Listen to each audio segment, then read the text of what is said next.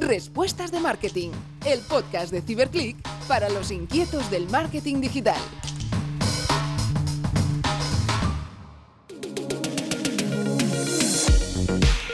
Arrancamos nuevo episodio de Respuestas de Marketing. Bienvenidos. En el episodio de hoy nos acompaña Javier Macías, director de marketing de Fiber, la plataforma líder en descubrimiento de ocio que ayuda a las personas a disfrutar de las mejores experiencias en su ciudad.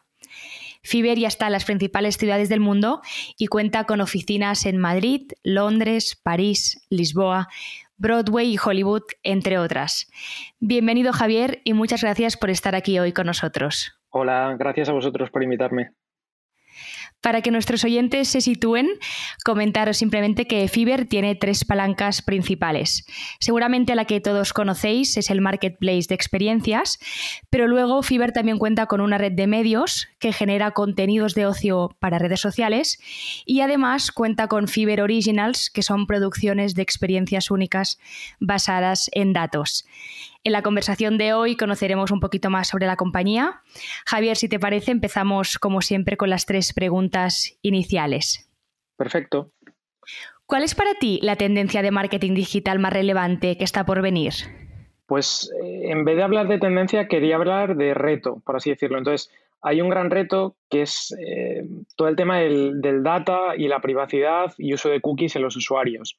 Entonces, ahora mismo ya hay empresas, por así decirlo, como Apple, que han dado un paso adelante y, al final esto va a llevar a una serie de decisiones en los próximos meses que van a, por así decirlo, darle forma al, ecosistema del marketing digital eh, que conocemos. Entonces, no sé si estás al tanto de estas tendencias o estos cambios.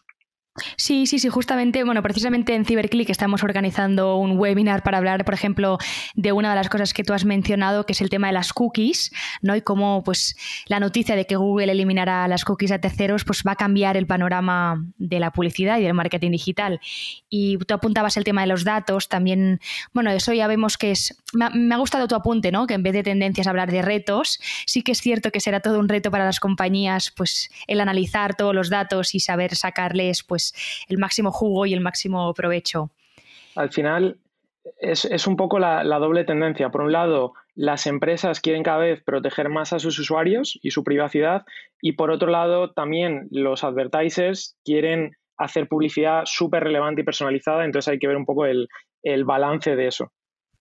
Exacto, y aparte, bueno, yo considero que estamos en un momento muy interesante porque hay muchos cambios ¿no? encima de la mesa y hay pues muchas modificaciones que seguramente cambiarán y nos harán pues que, bueno, nos forzarán ¿no? a readaptarnos y buscar pues otras maneras de hacer. Y esto, además, eh, un pequeño apunte. Además, es eh, una, oportunidad muy interesante, sobre todo para agencias como vosotros, para al final, si estáis encima de las tendencias, es muy fácil eh, bueno, tener ventaja competitiva sobre otras. Exacto, exacto. Yo creo que sí, una, una, de, una, las claves ¿no? es siempre estar al día e intentar siempre adelantarte antes de que la, tendencia pues ya, ya no sea tendencia, ¿no? ya sea una, cosa pues más generalizada. Y Javier, ¿cuál es, ¿cuál es tu libro, podcast o canal de marketing digital de cabecera, si es que tienes alguno? Pues eh, es un tema complicado y me cuesta mojarme. Entonces tengo, yo en mi día a día tengo un feedly bastante completo de todo tipo de medios eh, para estar un poco al día de todo a nivel global si tuviera que elegir, no me quedaría con una, me quedaría con dos formatos. Entonces, el primero para mí realmente es eh, medios de comunicación digital.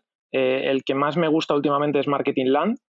Eh, básicamente es un medio global y me ayuda a estar enterado un poco de las noticias más relevantes de todo tipo. Y por otro lado, una cosa que he dejado de hacer y antes del COVID lo hacía bastante a menudo era hacer ciertas quedadas con, amigos que están en posiciones relevantes del sector y bueno, hablábamos un poco como si fuese un formato de discusión abierta de los retos que teníamos cada una de nuestras empresas y la verdad que era bastante interesante para, buscar soluciones a ellos. Y en general siempre sacábamos cosas que podíamos aplicar luego en nuestros trabajos del día a día. Qué bien, hombre, parece un buen formato. Esperemos que, que el COVID no nos lo deje volver a hacerlo pronto. Pues sí. ¿Y qué es para, qué es para ti un buen profesional de, marketing? ¿Cuáles, ¿Cuáles son las habilidades o aptitudes que crees que, debe tener? Pues aquí realmente te podría decir mi equipo. Eh, al final, eh, básicamente, es, un perfil eh, muy polivalente. Al final tiene que ser una persona muy analítica, pero que también sea creativa. Entonces, si lo tuviese que resumir en, tres puntos, por así decirlo, sería una persona organizada, metódica y que además una cosa que no está muy de moda, o sea, o es muy común últimamente, es gente que no tenga miedo a equivocarse, a probar cosas nuevas y sobre todo aprender de, esos errores e iterar. Entonces, veo mucho, sobre todo en entrevistas, que realmente la gente le da miedo lanzarse a la piscina. Y eso realmente en un ecosistema en el que estamos innovando continuamente, eh, realmente si no lo tienes es una desventaja. Totalmente de acuerdo, Javier. Creo que estamos, estamos muy alineados en CyberClick. Justamente uno de nuestros valores es el always find a better way, ¿no? Intentar siempre mejorar, testear y no tener miedo, precisamente lo que tú has comentado, ¿no? A, probar y, bueno, si te equivocas, pues ya, tendrás oportunidad de, modificar y mejorar. Y, además, tengo, tengo también un pequeño, perdón por interrumpirte, tengo un pequeño apunte también que es una cosa que he visto que hay bastante carencia en general y sería una oportunidad también para, para másters y otras escuelas que den clases de este tipo, que es toda la parte técnica del marketing. Entonces, se habla mucho del marketing digital y la gente se queda en la superficie, que son las campañas, el business manager de Facebook, el ads manager de, Google, eh, lo que es la medición de datos, pero la gente no entra en el detalle de cómo funciona esa medición, qué hay por detrás en un software de analítica, cómo se configura un pixel que son partes bastante fundamentales de lo que es el marketing y un buen marketero al final tiene que conocer cómo funciona eso, porque si no funciona eso bien, eh, tienes un serio problema de, todo lo que va detrás. Muy buen apunte, Javier, desde luego. Y ahora si entramos más en, materia, tú ahora llevas cuatro años como director de marketing en Fiber y cuéntanos cómo fueron tus inicios, cómo entras a formar parte de la compañía. Pues eh, comencé en el equipo de Acquisition, eh, con, Francisco Hein, que es, el, bueno, es uno de los fundadores y es el CMO, y, básicamente era un equipo bastante pequeñito, eh, de, éramos dos personas más Fran, y, el equipo Acquisition básicamente gestiona toda la inversión de, en canales de pago de marketing, ¿vale? Google, Facebook, YouTube, etcétera, etcétera. Y, básicamente fue un, un, reto bastante grande porque empezamos con una premisa de que Fiverr eh, históricamente hacía marketing de producto, eh, descárgate la aplicación, etcétera, etcétera, y las ventajas, y cambiamos totalmente el chip a un marketing más modelo e-commerce en el que hacíamos marketing de contenidos. Entonces, básicamente esto te cambia en, lo que es la perspectiva, en, en vez de tener unas pocas campañitas de producto, tienes cientos de miles de campañas a la vez de todos tus planes que tenemos en el ecosistema. Entonces, al final, la complejidad es mucho mayor, pero también los retornos son mucho mejores. Y, bueno, básicamente eh, en estos años hemos visto como de, dos, tres personas que empezamos el equipo, ahora pues eh, tengo un equipo de más de 50 personas y es como, como hacer crecer un hijo. Entonces es eh, súper gratificante. Hombre, imagino ¿no? que el recorrido habrá sido súper interesante y súper súper provechoso. Ahora mismo, por ejemplo, ¿cuáles son vuestras prioridades dentro del equipo de marketing? Pues ahora mismo tenemos varias. Eh, una de ellas es contratar, ¿vale? Hemos hecho, eh, eh, hemos hecho un plan de expansión bastante agresivo y necesitamos talento para reforzar el equipo, tanto en, la parte de growth como en la parte de marketing, performance, como también en la parte de ingeniería. por otro lado, todo el tema de marketing automation y la parte de básicamente tener más escalabilidad en cómo gestionar las inversiones de una forma más ah, como si fueses un trader de bolsa, automática con parámetros y algoritmos. Y, mm, luego todo el tema del, reto que comentaba al principio de, la privacidad y el seguimiento, cookies, etcétera. De, por así decirlo, todos estos cambios que están empezando a suceder, el ser capaces de, mantenernos en, la cresta de la ola y surfearlos y aprovechar la oportunidad. Bueno, es bien interesante y todas, todos estos retos ¿no? que tú has ido apuntando, ¿cómo se materializan? ¿En qué acciones o campañas estáis trabajando actualmente? Pues ahora mismo la verdad que estamos preparando eventos por todo el mundo, entonces eh, sería muy difícil darte, darte el detalle de todo, pero te puedo dar unas pinceladas. Por ejemplo, eh, esta misma tarde, a las 6 de la tarde, lanzamos en Atlanta una mega exposición de Van Gogh inmersiva, que de hecho estuvo, estuvo el año pasado, si no recuerdo mal, en Madrid eh, para unas 300.000 personas. Entonces, eh, un, evento bastante grande. Y luego, además, también estamos trabajando en, un montón de, producciones, tanto, por así decirlo, formatos online para disfrutar desde casa, hasta formatos más out of home, eh, obviamente cumpliendo las restricciones locales de cada, de cada mercado. Y, bueno, experiencias desde pequeñitas hasta festivales de música, experiencias gigantescas con Netflix y con otros proveedores de contenido. Bueno, veo que aburriros, aburriros, no os aburriréis. Tenéis un montón de proyectos ¿no? y, y, mini eventos montados alrededor del mundo. Y en vuestro caso, Javier, el tema de la pandemia, ¿no? que ha afectado evidentemente a todas las compañías y ha obligado a muchas pues, a tener que reinventarse y adaptarse. En vuestro caso, ¿cuáles han sido los efectos del COVID en, vuestras estrategias de marketing? Pues el efecto, bueno, entonces, por los primeros, los primeros días, por así decirlo, ya veíamos lo que se venía porque al final nosotros, al tener un, impacto global, por así decirlo, podemos ver las tendencias y ya vimos como una ralentización en, los, en las tendencias de consumo un poco antes de que llegase a España. Pero una vez que llegó, realmente eh, supone, bueno, supuso un gran reto porque al final teníamos cientos de miles de campañas activas en paralelo, de miles de productos, eh, muchos millones de euros de inversión publicitaria corriendo. Entonces, al final, es intentar ver eh, cómo reestructuras esa inversión para que siga siendo rentable y cómo te adaptas a la nueva normalidad. Entonces, ahí básicamente trabajamos un poco tres vías. Eh, que básicamente una de ellas y, la, más, eh, la más importante fue gracias a todos los datos que tenemos, al final nos dimos cuenta un poco de eso, de los cambios de la tendencia, los hábitos de compra, si la gente dejaba de comprar un poco más espontánea y planificaba más, bueno, básicamente pudimos entender un poco en función de las restricciones de cada país y cada ciudad eh, cómo actuaba la gente. Entonces, gracias a esto, básicamente trabajamos otras dos líneas. Una de ellas es, eh, oye, si la gente no puede ir a un evento, vamos a llevarle el evento a casa.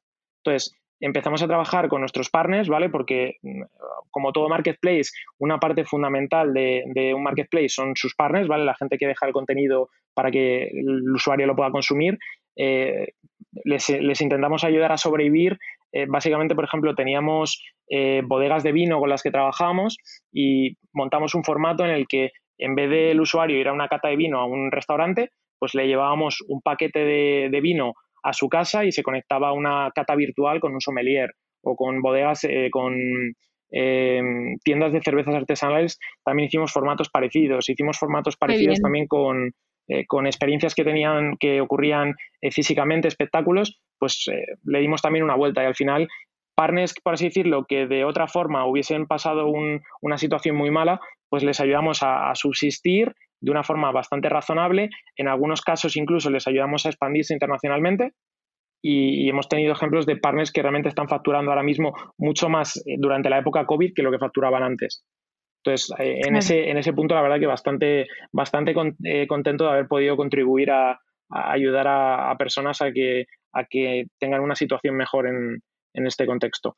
Y luego, la, la, última vía que trabajamos es con toda esta información, al final, tenemos un equipo de Fiber Originals eh, bastante grande y potente eh, que básicamente lo que nos da es la flexibilidad completa de lanzar lo que nosotros queremos, donde nosotros queremos y cuando nosotros queremos. Entonces, al final, básicamente rediseñamos nuestro inventario de, experiencias y, hasta ahora básicamente podemos seguir siendo relevantes, da igual el estado de las restricciones de la ciudad.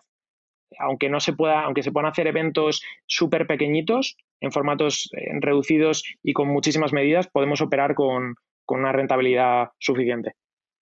Claro, al final no es buscar, bueno, nuevas opciones o nuevos formatos, ¿no? Que te permitan, pues, en vuestro caso, pues seguir ofreciendo, ¿no? Experiencias a, los ciudadanos, pero bueno, cambiando un poco, pues la dinámica que, antes pues, ofrecíais. un, buen ejemplo en, en Los Ángeles eh, teníamos, bueno, íbamos a lanzar una, experiencia inmersiva gigantesca con, Stranger Things y la, idea inicial viene de antes del COVID y básicamente era una experiencia no COVID-friendly en el sentido de que eh, eran aglomeraciones de personas y cuando empezó a, surgir el COVID, pues le dimos una vuelta, hicimos un formato en el que tú ibas desde tu coche y es 100% seguro, por ejemplo.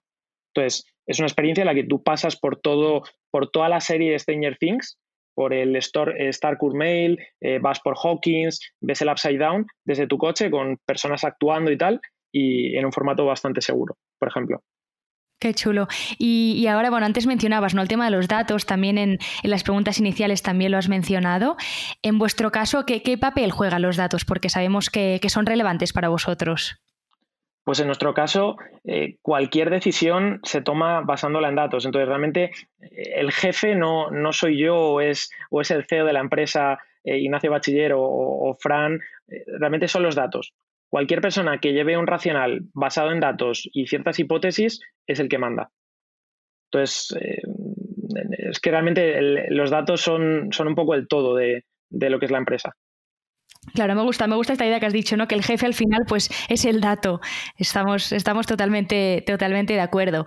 Y Javier, de tu, de tu trayectoria en Fiber, em, antes contábamos, ¿no? Que llevas pues, cuatro años con, la compañía. ¿Cuál es la campaña de la que te sientes más orgulloso, si tuvieras que destacar alguna?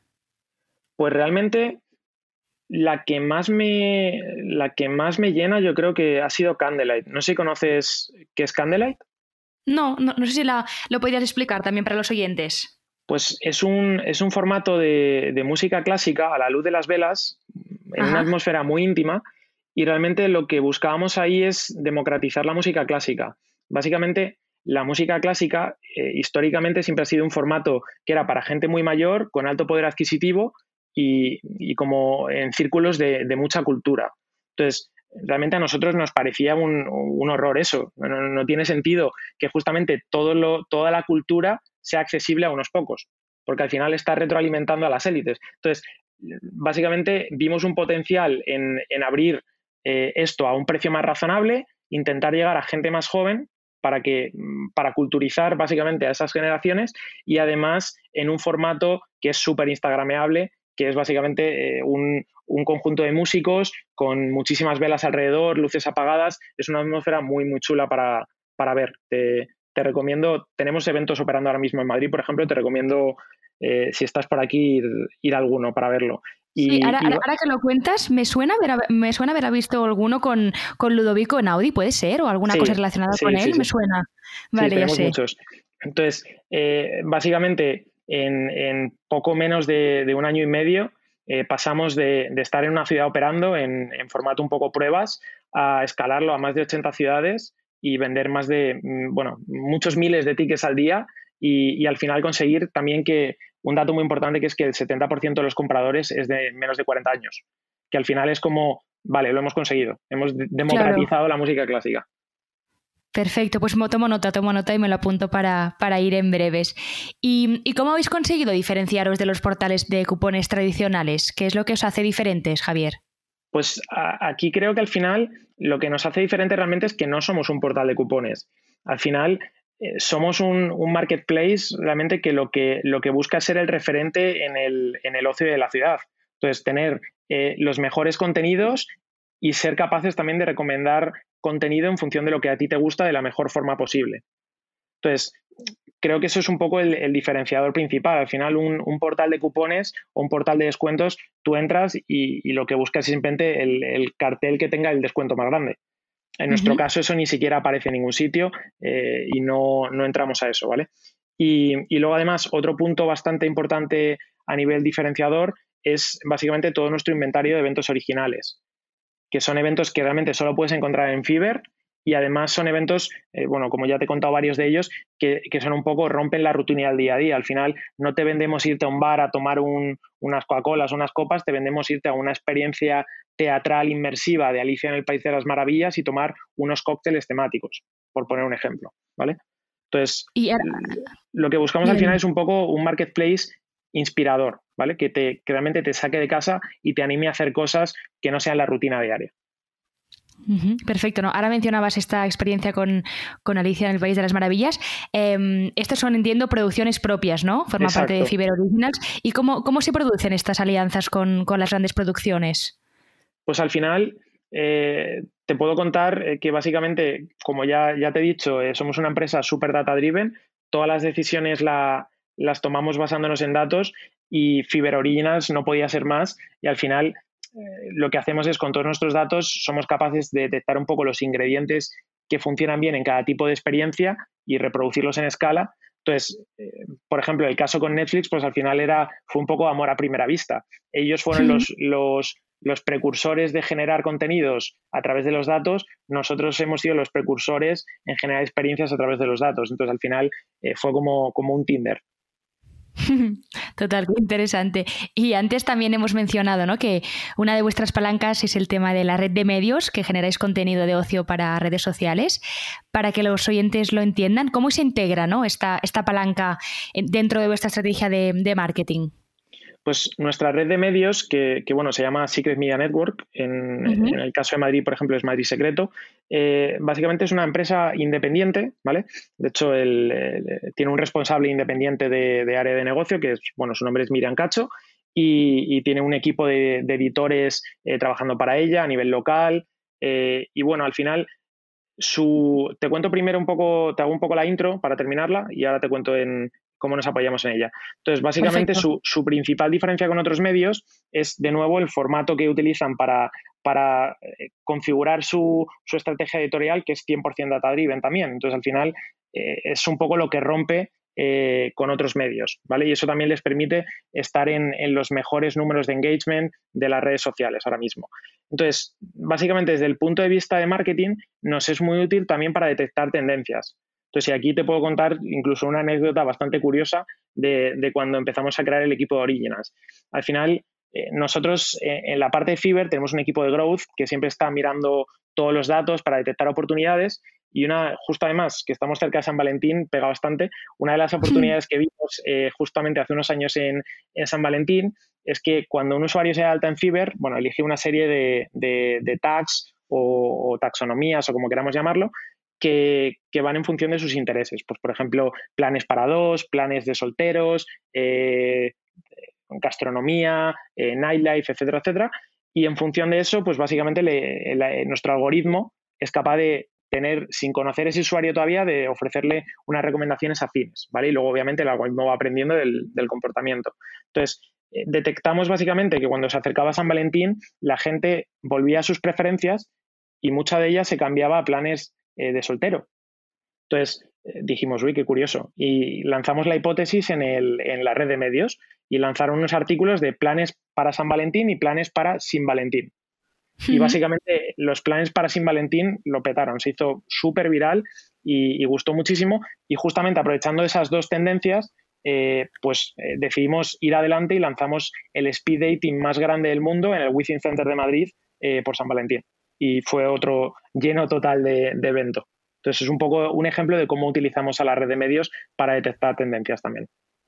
Perfecto, gracias por, compartirlo. Y, de cara a 2021, ¿no? Este año que hemos empezado, ¿cuál es tu reto más importante?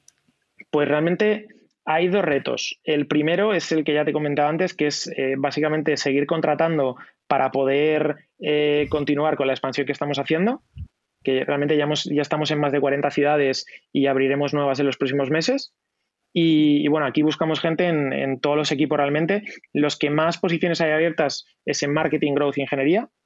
y, y, luego, en cuanto a negocio, pues básicamente seguir mejorando nuestra tecnología de predicción de demanda, seguir mejorando nuestra infraestructura de datos y, luego, por otro lado, seguir ayudando, eh, que esto es lo más importante, eh, por un lado a las marcas, a los productores y a, los organizadores de eventos en, en, poder crear sus experiencias y sobre todo ahora mismo en el contexto del COVID, que es súper relevante ir de la mano de un partner que tenga esa visión global y te pueda aportar esos insights. Qué bien, Javier. Bueno, veis, veo que tenéis retos muy, muy interesantes que seguro que dan sus frutos bien pronto. También desde aquí no animamos a nuestros oyentes que si alguien está interesado pues, en trabajar con Fiber, que sepa que están, están en busca y captura de, de talento. Pues bueno, Javier, ha sido todo un placer tenerte por aquí. Gracias por dedicarnos tu tiempo y espero que sigáis triunfando como lo habéis hecho hasta ahora. Gracias a vosotros por invitarme y, bueno, por querer que Fiber también esté presente en vuestro podcast y nada, que os vaya todo muy bien en este año. Nos vemos pronto. Y a vosotros también gracias por acompañarnos un día más. Desde aquí, como siempre, os animo a suscribiros a todos nuestros canales para estar al tanto de nuestras novedades. Y en el próximo capítulo conoceremos la visión de BlaBlaCar de la mano de su directora de comunicación, Itziar García. Nos vemos pronto. Que tengáis una buena semana.